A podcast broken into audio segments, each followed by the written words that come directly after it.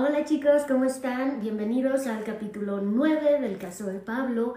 Y bueno, haciendo una recapitulación rápida de lo que platicábamos la vez anterior, recuerdan cómo eh, con Pablo estábamos hablando de lo que es un trauma, un trauma complejo, por qué se da, hablábamos del tema de la indigestión del aparato psíquico, o sea, pasaron demasiadas cosas que pues el aparato psíquico no pudo manejarlas correctamente, no pudo digerirlas, y ahí es donde viene el trauma, que salió muchísimos años después, sí, pero viene de algo de la infancia. Y a muchos de nosotros seguramente nos pasó algo que en ese momento pues igual y ni lo sentimos, ni nos enteramos, y años después salen las consecuencias de aquel algo. Entonces justo en eso estábamos trabajando con Pablo y justo de eso estábamos hablando en el capítulo 8. Así es de que ya sin más rollos, vamos directo a lo que pasó en la siguiente sesión, que también fue como, pues como bastante durita, porque pues ya nos vamos dando cuenta de dónde está el problema y empezamos ahora sí que a poner el dedo en la llaga. Así que bueno, pues llegó ese día la sesión y bueno, empezamos a platicar de cómo se había sentido, de todo esto que había como aflorado en su memoria también. Y me dijo, tengo miedo de que más recuerdos vengan. O sea, de verdad es que como vienen de la nada, de repente, yo no sé si voy a seguir recordando cosas y, y voy a seguir sintiéndome mal cada vez. De verdad preferiría algo que me asegurara que ya no voy a recordar más porque qué tal que lo siguiente que recuerde supera a lo anterior y me siento todavía peor. Entonces le pregunté, a ver, Pablo, ¿a qué le tienes miedo? ¿Al recuerdo como tal o a lo que te genera? Meditó tantito y me dijo, no, pues al recuerdo. Seguro. Sí, claro. Bueno, yo creo que no. Yo creo que a lo que le temes es a la sensación física que viene junto con el recuerdo, que es una sensación bastante desagradable, sí, que nadie la quiere sentir también, pero yo creo que el miedo va más a eso, no te quieres volver a sentir así. Pues sí, o sea, es que duele de pensar. Claro que duele pensar y claro que duele recordar, porque a veces es incluso hasta más doloroso el recuerdo que haberlo vivido en el momento. En el momento a lo mejor ni siquiera te diste cuenta de algunas cosas, pero el recuerdo y el razonarlo ya como adulto es mucho más doloroso y eso no es que te pase a ti por ser Pablo. O sea, eso es que eso nos ocurre a todos. Es que ya no quiero sentir eso. Ya no quiero recordar y sentirme mal cada vez. Yo sé, yo sé, y por eso estás aquí. Vamos a tratar de cambiar eso. No puedo hacer que se te olvide lo que pasó, no puedo borrar el recuerdo, pero sí puedo borrar o ayudarte a cambiar la interpretación que tú tienes de él. Confesó que se sentía súper culpable y le dije, bueno, vale, pero culpable de qué? ¿Estamos volviendo al tema de Julieta, de los niños o de qué estamos hablando? Y me dijo, no, no, es que yo tuve que haber alzado la voz, yo tuve que haber hecho algo, que alguien se enterara de lo que estaba ocurriendo en mi casa. Yo tuve que haberlo comentado. ¿Ok? ¿Y a quién se lo ibas a comentar o a quién crees que se lo debiste haber dicho? Pues eso es lo que más me duele, es que no había quién. O sea, todos estaban involucrados, desinteresados, o todos eran cómplices. ¿A quién se lo podía yo decir? Pero es que además yo era un niño. Entonces no lo veía raro, no lo veía mal, simplemente pues era algo que ocurría y ya, no, no veía nada eh, eh, falto de moral ni nada incorrecto ahí. Entonces pues a lo mejor tampoco se lo hubiera comentado a nadie. A ver, Pablo, esa situación tuvo el control de la dinámica de tus emociones y de todo mientras el chofer tuvo el control. Ahorita él ya no lo tiene. Eso ya fue hace años. Él ya no tiene el control, ya terminó. No continúes cediendo el control de tus pensamientos y de tus emociones a una persona que ya falleció. No continúes hoy poniendo emociones y pensamientos y sentimientos a cosas que ya terminaron y que la persona ya, ya falleció. Sí, yo sé, entiendo, pero es que es bien difícil. Y tienes razón, nadie dijo que fuera fácil. La buena noticia, Pablo, es que hay una manera de ayudarte con esto, o sea, hay una manera de que estos recuerdos, de que estas emociones ya no controlen tu vida de hoy. Y vamos a intentarlo a que lo logres de la mejor manera y a que logres que esos pensamientos y la influencia del trauma sean lo menor posible. No se te va a olvidar lo que pasó, no, pero la interpretación que tú tienes de lo que pasó y cómo lo manejas, eso sí que lo podemos cambiar. Así es que, a partir de este momento, pues ya teníamos un nuevo objetivo de terapia. Entonces, lo que hice fue estructurar las sesiones de tal manera que pudiéramos trabajar sobre eso. O sea, las sesiones se planean con anticipación. El psicólogo no llega y de repente, ay, pues lo que se me ocurra, a ver qué me dice el paciente, sino que se planean con tiempo. Y entonces hice la planeación y la estructura que incluía técnicas cognitivo-conductuales, que es mi enfoque, para ayudarlo a pues subsanar todo el daño o parchar, digamos, todo el daño que estaba ya hecho. Y eh, conforme íbamos aplicando las técnicas, yo también le iba explicando a Pablo para qué sirven, cómo le van a ayudar, por qué las estoy metiendo en ese momento y no antes o no después. Y esa parte, como ya les he comentado, pues se llama psicoeducación. Obviamente lo primero que había que trabajar pues eran los síntomas que más le molestaban a Pablo, porque yo podría pensar, ah, pues lo más importante es empezar por aquí o empezar por allá. Pero quizá para él eso no era tan importante, no, no era tan molesto. Entonces la idea es ir ahora sí que por lo que el paciente te va marcando que es lo más importante para él. Así es que le pregunté, a ver, ¿qué es lo que más te molesta de la situación o de los síntomas de hoy? O sea, lo que sientes que es más o sea, que lo, que lo que quisieras desaparecer ya. Si yo tuviera una varita mágica y te dijera con esto voy a desaparecer un solo síntoma, ¿qué sería lo que desaparecerías? Uf, no, pues definitivamente el no poder pensar más que en eso. Me da vueltas todo el tiempo en la cabeza, no me deja concentrarme. Estoy tratando de trabajar, estoy tratando de disfrutar algo y no puedo porque el recuerdo está ahí, viene y viene y viene y estoy rumeando todo el día. ¿Ok? ¿Cómo te sientes cuando eso sucede? No me digas eh, emociones ni sentimientos, dime qué sientes en el cuerpo. Pues náuseas, temblores, respiración cortada, sudoración. Ok, me gusta que lo tengas tan claro.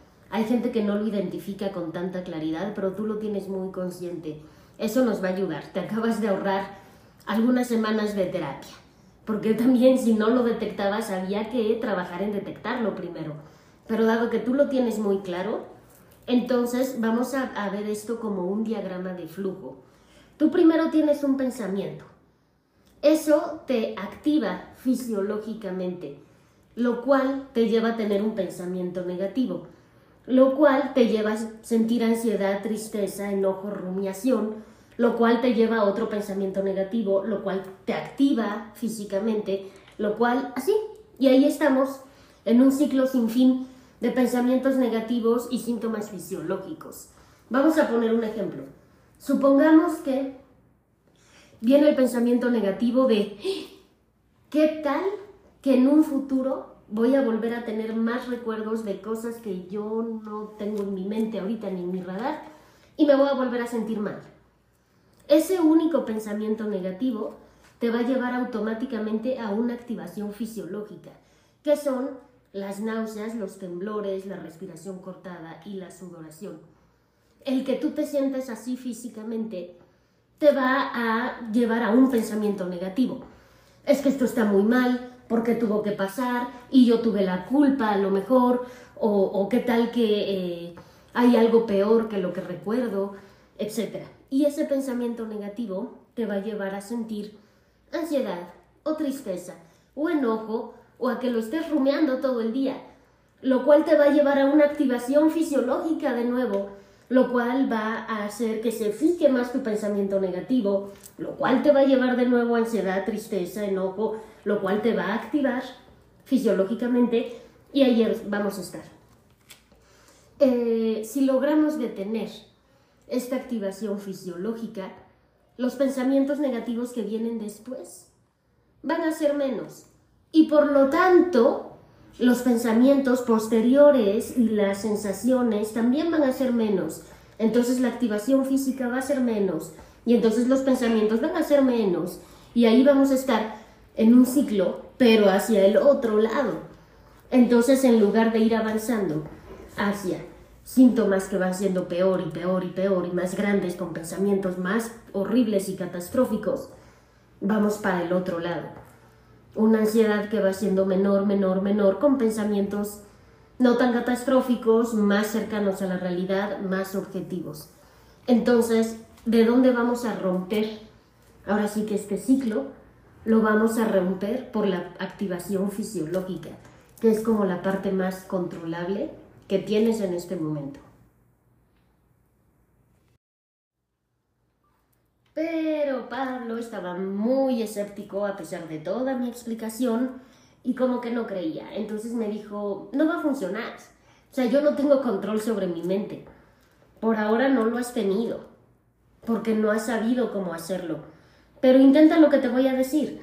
Y si no te funciona, si la próxima vez que vengas tú me dices esto no sirvió para nada, cambiamos de técnica. Técnicas hay muchísimas, pero pues tenemos que empezar por alguna. Entonces, inténtalo. Ok, vale, lo intento. No creo que funcione, pero ok. A ver, ¿qué hay que hacer? Primero, tienes que darte cuenta de ese pensamiento negativo, de que lo pensaste a que tu cuerpo se activa va a pasar un milisegundo. Entonces quizá no te dé tiempo de reaccionar antes de que tu cuerpo se haya activado ya. Porque ni siquiera te vas a dar cuenta, es prácticamente inmediato. Aún así la técnica va a funcionar. Si logras hacerlo consciente y detenerte antes de que el cuerpo se active sería maravilloso. Pero si no lo logras no pasa nada porque de todas maneras la técnica funciona, ¿vale?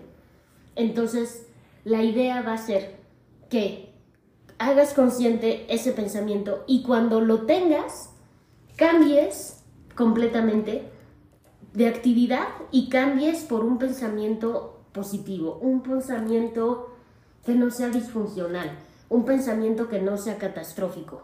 Por ejemplo, a ver, dime un pensamiento recurrente que tengas, de estos negativos que te causen tanta bronca. Mm, pues no sé, a veces me imagino lo que pudo haber sucedido y que quizá no lo recuerdo, pero sí sucedió. Y entonces ahí es donde siento el cuerpo como reacciona. A ver, ¿sabes por qué pasa eso? Eso pasa porque tu mente no ve la diferencia entre la imaginación y la realidad. Entonces para tu mente el simple hecho de imaginarlo ya lo hace como que estuviera pasando. Y por esa razón el cuerpo reacciona y se activa completamente. Porque no se está dando cuenta que es algo que está en tu cabeza. Es una imaginación, no está ocurriendo. Entonces, lo que hay que hacer en ese momento es lo siguiente. Supongamos que estabas redactando un correo en la oficina. Y en eso, ¡pum!, llega el pensamiento. Y piensas en algo que pudo haber ocurrido, pero que no sabes si pasó. En ese momento piensas, ¿Ok? Esto no es un recuerdo.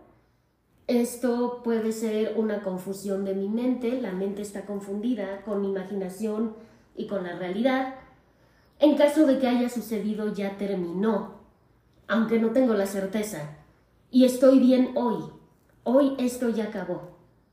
En ese momento dejas el correo en borrador, te levantas, te pones a hacer otra actividad. Y cuando te sientas más tranquilo vuelves y lo terminas. Pero necesito que cambies de actividad. Es una manera de decirle al cerebro, para, basta, no te voy a dar bola para que sigas por acá. Spoiler alert, no es algo que se logre a la primera. Hay que practicarlo y ser constante y ser consistente. Con el tiempo, el cerebro lo va a empezar a hacer automáticamente. ¿Te parece? Parece un poquito imposible, pero bueno, pues lo intentaremos. vale. A la siguiente sesión le pregunté cómo se había sentido, si lo había intentado. ¿Lo intentó? Sí. En algunas ocasiones lo logró, en otras no. Pero el simple hecho de hacerlo consciente y esforzarse en pensarlo y en tratar de llevarlo a cabo, eso ya le daba algo de tranquilidad y bajaba los niveles de ansiedad. Todo hasta el momento, las siguientes sesiones, pues estuvieron tranquilas, parecía ir mejorando con este tema de los pensamientos que llegaban de repente y demás, pero había algo que me había estado ocultando y que no me lo había dicho hasta ese momento. Entonces eh, le pregunté, oye, ¿y cómo van las cosas con los niños? Pues ni mejor ni peor. La verdad me preocupa Rafa y su relación con el alcohol. No sé hasta qué punto realmente sea un problema o hasta qué punto a mí me preocupa por pues por todo el pasado, por todo lo que recuerdo. No sé. Ok, ¿qué es lo que más te preocupa? Pues que se vuelva adicto como ya sabes quién es, o que le pase algo en una de sus salidas, estas tantas que tiene de madrugada, y, o sea, al final del día siempre sí le terminé contratando el chofer porque es algo que a mí me causaba mucha angustia que anduviera manejando en ese estado. Ok, y eso está bien. No te da tranquilidad saber que ya no andas solo porque no es solo el tema del alcohol, o sea, vivimos en una ciudad bien peligrosa. Mm, es que no confío en él. ¿En quién? ¿En Rafa? No, no confío en el chofer. ¿Pero por qué? Tú lo contrataste, ¿no? Tú lo elegiste. ¿O lo eligió Julieta? No, no, yo lo elegí, yo le pago, o sea, todo, todo lo que tiene que ver con él, yo lo veo. Ok, entonces, ¿cuál es el problema si tú lo elegiste? Mm, pues es que creo que la cagué. ¿Por qué? El chofer que contraté es el hijo del chofer anterior. Ay, Pablo. De verdad, en estos momentos es que me gustaría poder decirle a los pacientes que no se ayudan, que ellos mismos son los que se meten el pie a veces, que se hacen complot. Obviamente no puedo decir eso, pero sí le dije, ay Pablo, es que tú te pones de pechito, de verdad. Lo sé. Y ahora cada vez que tengo que ver con él, para pagos o para avisarme que ya entregó a Rafa a casa de su mamá, o que lo va a acompañar a X o Y lado, es que me da muchísima ansiedad. Ok, ¿qué vas a hacer ahora entonces? Mm, no lo sé. ¿Tú qué harías? Pues a ver, a lo que yo veo, tú tienes dos opciones. Una, aguantar. Y otra, correrlo de plano. ¿Quieres mi opinión como psicóloga? ¿O quieres mi opinión de qué haría yo si fuera tú? Ambas, por favor. Y pues hasta aquí vamos a dejar el capítulo 9 de Pablo. Ya en el siguiente les contaré qué le contesté yo como psicóloga y como persona civil, normal, qué haría yo si fuera él. La verdad es que si él sentía que el hijo del chofer le recordaba tanto al chofer anterior, el estarse exponiendo a ese estímulo obviamente no le ayudaba para bajar sus síntomas de ansiedad. Es como si pusiéramos a un drogadicto en una fiesta, en un drogadicto en recuperación, en una fiesta donde todos están drogando. No, no, no, no va a poder. O sea, o va a recaer, o se va a morir de ansiedad, o se la va a pasar fatal, pero bien no le va a ir. Entonces no puede uno estarse exponiendo a lo que sabe que le va a detonar un tema, un tema de ansiedad, un tema de angustia, un tema de depresión, un tema de lo que sea, de recaída.